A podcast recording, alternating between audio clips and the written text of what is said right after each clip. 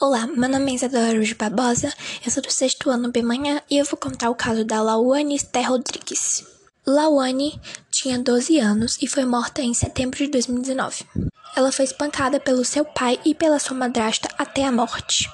No dia do ocorrido, a polícia foi acionada pelos vizinhos que ouviram a menina pedir ajuda. Mas infelizmente, quando eles chegaram lá, ela já havia morrido.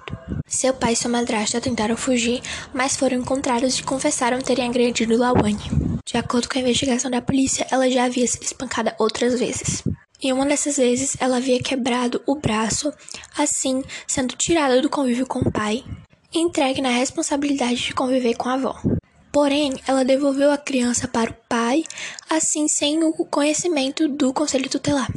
Por isso, ela também pode ser acusada pelo crime por ter abandonado a criança. O caso teve no total 26 testemunhas. No caso de Lawane, os agressores violaram o direito da criança contra maltratos.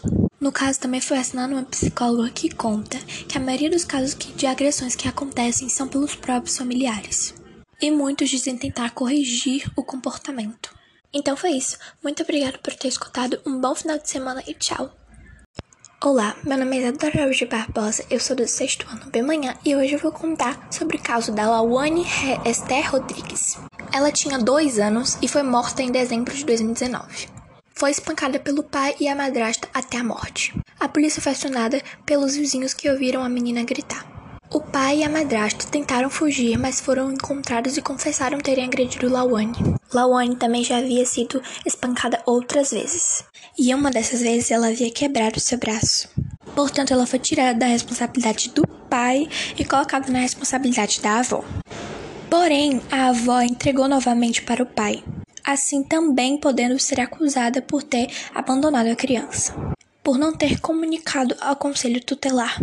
No caso de Lawane, também foi acionada uma psicóloga que conta que a maioria dos casos registrados de agressão contra a criança e o adolescente são feitos por familiares.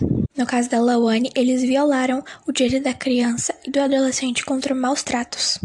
Porque existe uma lei no Estatuto da Criança e do Adolescente que fala que toda criança tem o direito de crescer e desenvolver longe da violência. Então é isso. Muito obrigada por ter ouvido. Um ótimo final de semana e tchau.